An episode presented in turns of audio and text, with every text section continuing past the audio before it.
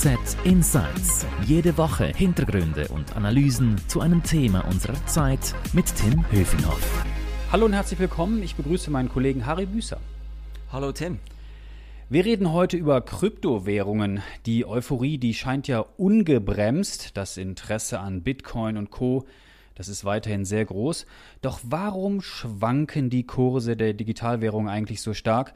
Und wird Bitcoin bald die Vorherrschaft vielleicht an eine andere Kryptowährung abgeben müssen? Das wollen wir heute miteinander besprechen. Harry, zuletzt ist der Kurs äh, von Bitcoin relativ stark gesunken. Was ist denn da los? Müssen sich jetzt die Anleger Sorgen machen? Ja, also bei Bitcoin ist es ja so, dass die Angebot und Nachfrage bestimmen den Preis und die Nachfrage, die schwankt da sehr stark. Äh, das ist das, was den äh, Kurs dann auch sehr stark schwanken lässt. Und wie ist die Lage jetzt am Markt? Müssen sich die Anlegerinnen und Anleger jetzt äh, sorgen oder ist, noch, ist man noch gut im Plus sozusagen?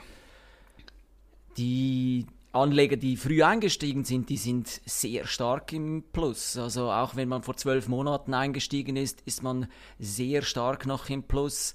Ähm, Sorgen äh, man sollte immer ein bisschen mit Skepsis äh, diesem Kurs begegnen und auch äh, allem, was man investiert, ein bisschen Skepsis kann nicht schaden. Ähm, von dem her Sorgen, ja, aber nicht so, dass es einen äh, äh total äh, wegzieht, die Füße wegzieht. Also ich habe mal geschaut, auf Jahressicht, was sind das, 80 Prozent das läuft doch ganz gut noch, oder? Ja, also ich glaube, viele Anleger, die Bitcoin gekauft haben damals, die, und dem, denen hatte man gesagt, du kannst jetzt 80 Prozent jetzt unterschreiben, die hätten wahrscheinlich unterschrieben und nicht äh, das Risiko äh, eingegangen, vielleicht noch ein bisschen mehr zu machen. 80 Prozent sind wahrscheinlich sehr viele zufrieden.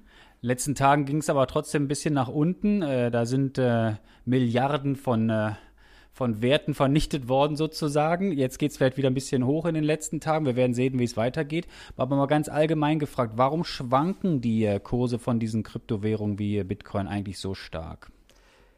Ja, diese Währungen, die sind ja noch relativ neu. Einerseits werden sie ja, wie vorher gesagt, von Angebot und Nachfrage bestimmt. Die Nachfrage ist sehr unsicher. Also bei allem, was sehr neu ist, ist man natürlich auch sehr unsicher darüber, was ist es eigentlich wert. Das ist so ein bisschen wie zu Anfängen des Internets oder zu Anfängen der Suchmaschine. Da gab es mal eine Suchmaschine, die hieß Yahoo. Das war damals die größte. Und. Wer, ich, ich auch. Also ich habe immer noch eine E-Mail-Adresse at Yahoo, aber Suchmaschine benutze ich natürlich inzwischen auch Google und die gab es damals noch gar nicht und die ist heute die größte. Das heißt, die Unsicherheit ist natürlich sehr groß, welche dieser Kryptowährungen ob, und ob jetzt Bitcoin diese sein wird, die überleben wird und auch sehr groß sein wird. Jetzt gibt es ja zwei Lager. Die einen, die absoluten Fans von diesen Kryptowährungen, die anderen, die sagen, hör mir auf damit, das will ich überhaupt nicht in meinem Portfolio haben.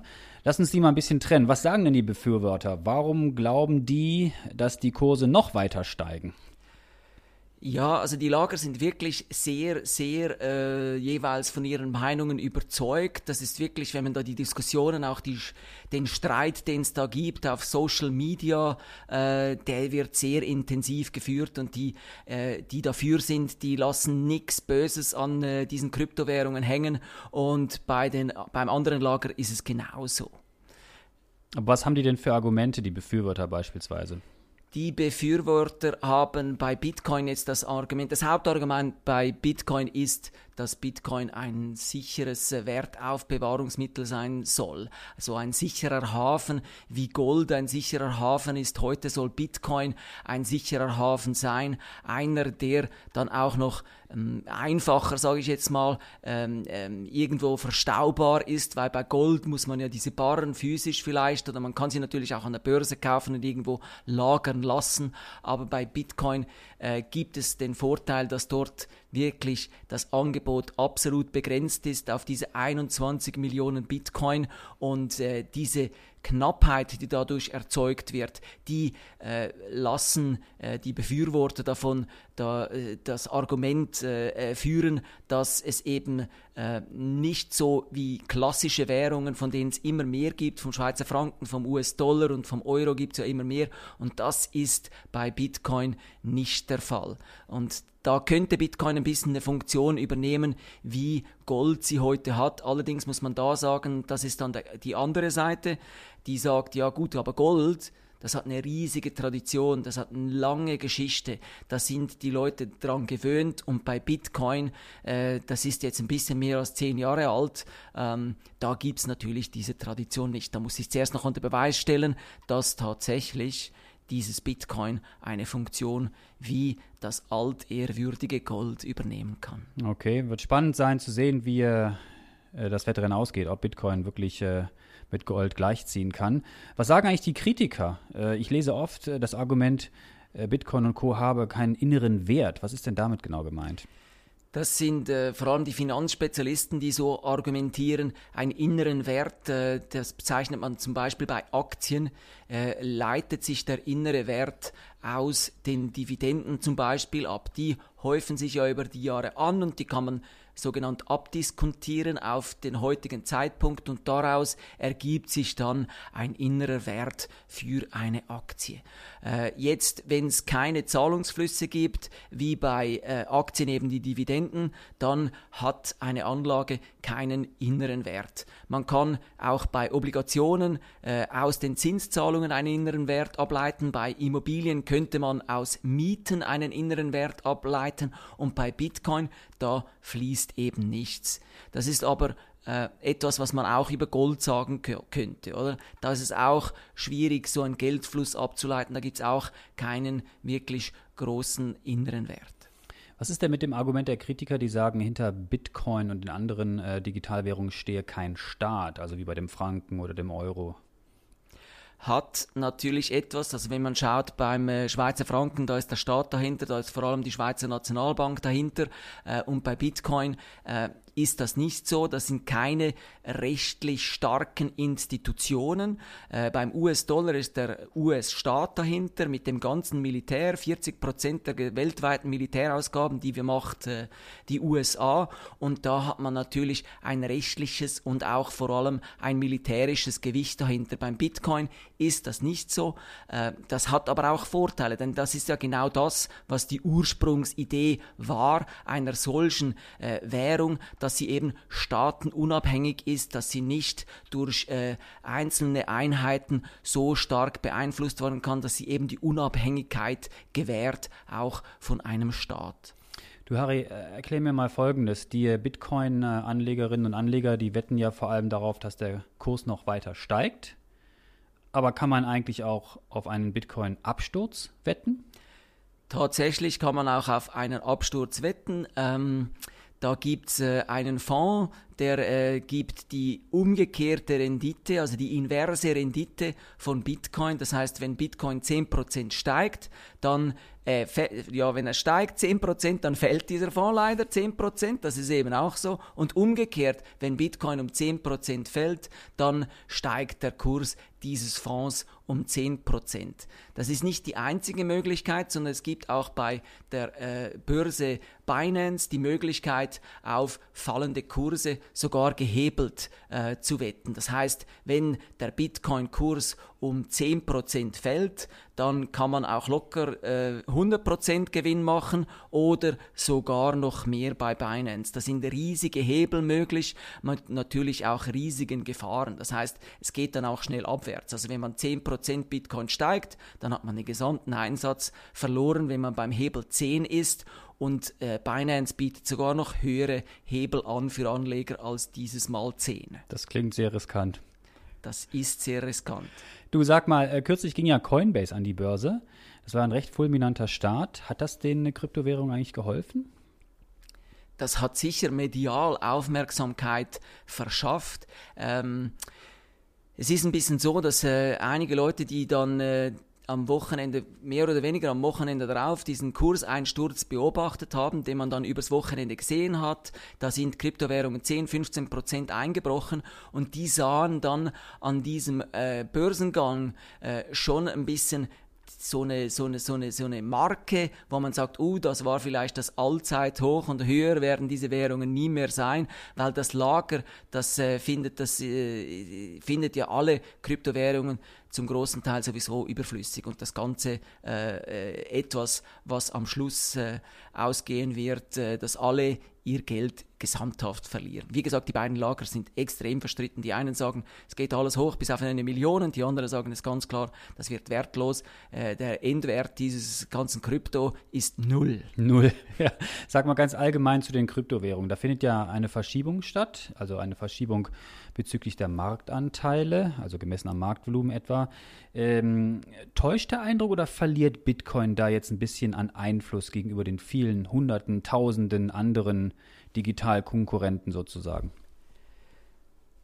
Ja, es ist immer noch die, die mit Abstand äh, einerseits wertvollste Währung, andererseits ist es auch ähm, immer noch die, die am meisten Bekanntheit genießt.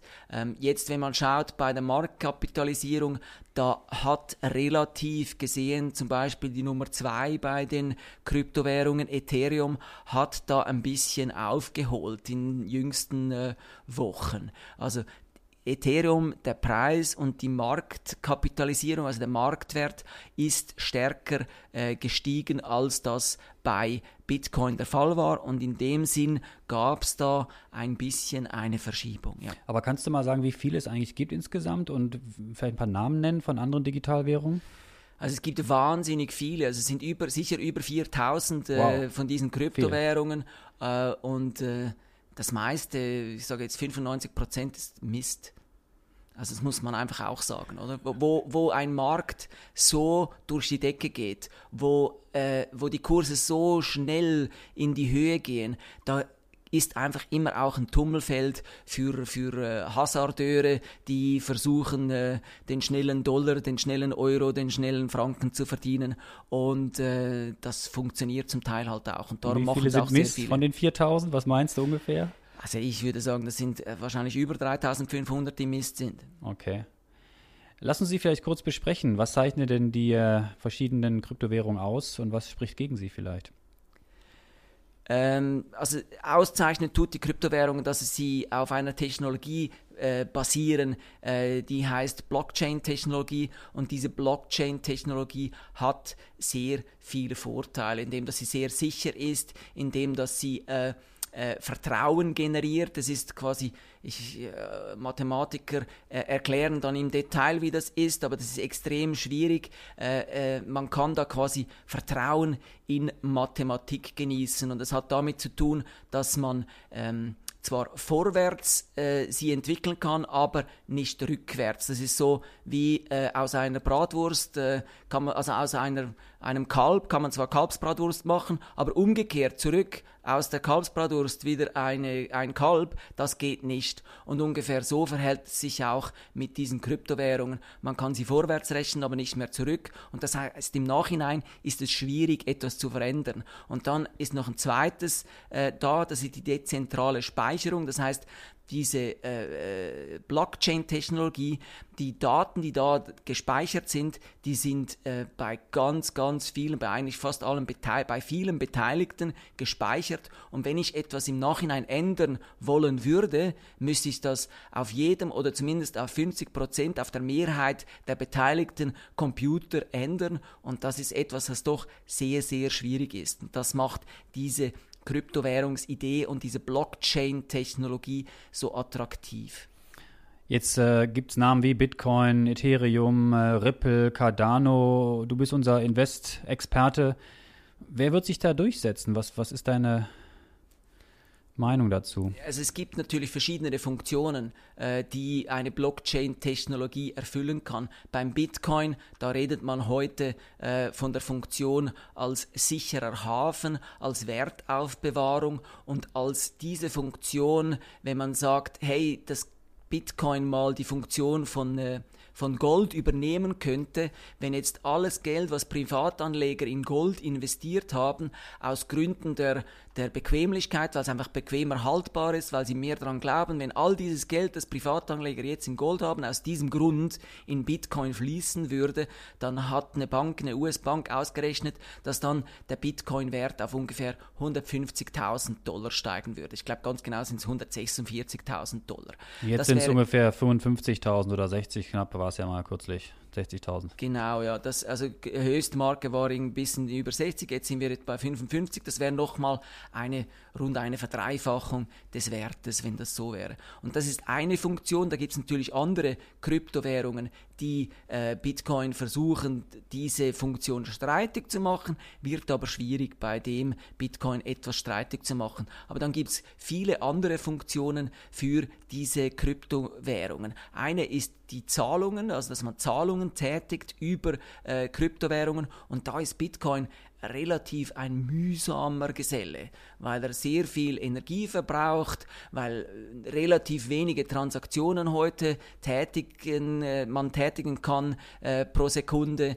Das sind alles technische Probleme, die vielleicht lösbar sind, aber es gibt andere Währungen, die das jetzt schon gelöst haben und die machen natürlich dann äh, äh Bitcoin den Rang streitig. Und dann gibt es noch ganz viele andere Funktionen. Also Ethereum ist nochmal was anderes. Das nimmt so eine Funktion von eines Weltcomputers äh, äh, ein, äh, weil nämlich da kann man Smart Contracts machen. Da wird dann automatisch ein äh, Vertrag ausgeführt, ohne dass ein Jurist, ein Notar oder was auch immer involviert werden muss. Und das ist ein enormer Effizienzgewinn, wenn da all diese Zwischenstationen, äh, diese Vertrauensintermediäre, ein, ein Anwalt, äh, eine Revisionsfirma, eine Bank, die garantiert, dass da tatsächlich gezahlt wird. All das könnte dank Kryptowährungen überflüssig werden und das ist dann vielleicht eine Funktion, die Ethereum äh, wahrnehmen könnte. Und als nächstes, was kommt als nächstes in der Kryptowelt? Also die große Konsolidierung unter diesen vielen Tausenden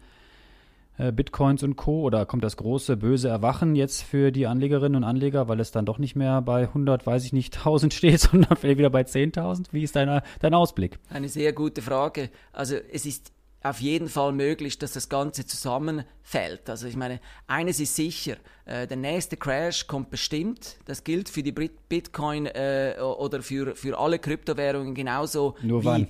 für alle. Das wissen wir nicht. Das, wir wissen nicht wann, oder? Das ist das Problem, ja. Gibt es noch andere Ausblicke, die du hast vielleicht? Glaubst du, dass das äh, noch eine Weile dauern wird mit dem Crash oder?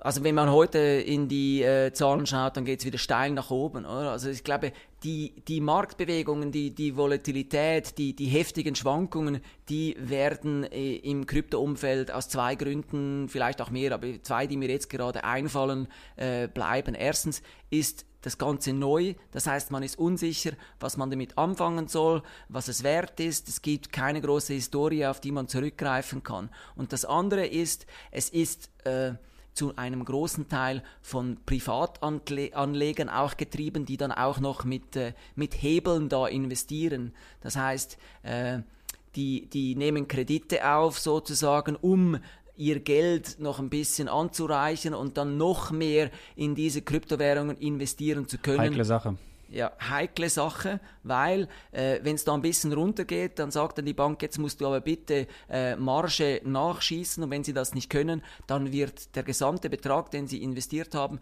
wird von der Bank verkauft. Äh, und das ist so ein bisschen wie die CS jetzt mit äh, Archegos äh, das Problem hatte, oder? Archegos äh, hatte plötzlich das Geld nicht mehr, um Marge zu bezahlen. Und dann haben die Banken gesagt, ja gut, also dann müssen wir leider deine Positionen alle verkaufen. Die CS hat leider ein bisschen lange gewartet und muss darum auch auch ziemlich hohe Verluste äh, jetzt äh, hinnehmen. Harry, die CS ist eine andere Baustelle, da reden wir beim nächsten Mal drüber. Ja. Danke, dass du hier warst bei uns im Podcast-Studio. Äh, noch mehr Infos zu Bitcoin und den vielen anderen digitalen Währungen haben wir natürlich stets auf handelszeitung.ch. Wenn euch unser Podcast-Angebot gefällt, dann würden wir uns freuen, wenn ihr uns abonniert, sei es bei Spotify, Apple oder wo auch immer ihr uns zuhört. Noch ein Hinweis auf den Wissenspodcast von den Kolleginnen und Kollegen vom Blick. Hört da doch auch mal rein. Die haben ebenfalls spannende Themen. Der Wissenspodcast vom Blick, der heißt Durchblick. Zum Schluss möchte ich noch Danke sagen unserem Produzenten Carlo Ladi. Merci fürs Zuhören. Bleibt gesund. Harry, danke dir und bis zum nächsten Mal. Ciao. Ciao, Tim. HZ Insights